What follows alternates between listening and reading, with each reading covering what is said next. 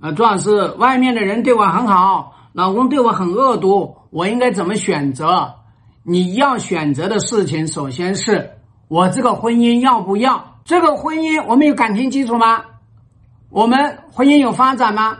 那我们的这个夫妻的满意度怎么样？我们的矛盾问题困难能不能解决？哦，如果这些东西通通都不行，那这个婚姻我不要了。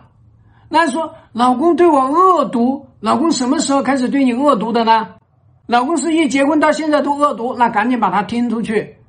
如果是说老公就是这两年对你恶毒，那你要去看看你们夫妻的互动过程当中出了什么问题。如果是说他一上来就恶毒，然后你还选择了他，那是你眼瞎。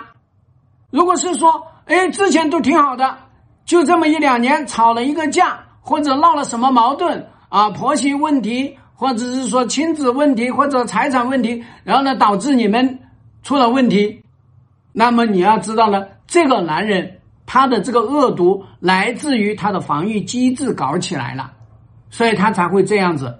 那好，那我在这样的情况下，我想的是要怎么去解决？我离婚也是一个解决。我离了婚，我到外面去谈男朋友，我谈的坦荡荡的。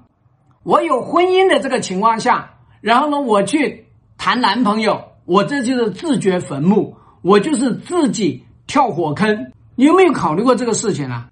如果你这个老公是恶毒的人，那他知道你在外面谈恋爱，那还有活命的机会吗？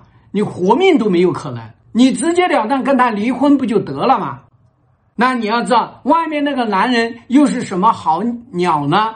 如果他是已婚的，他是个好鸟吗？如果他是未婚的，他图的是什么？他图的是你可怜，那他可能只是玩弄你。他是真正欣赏你，还是怎么着？所以呢，大家要知道，外面那个人好也不好。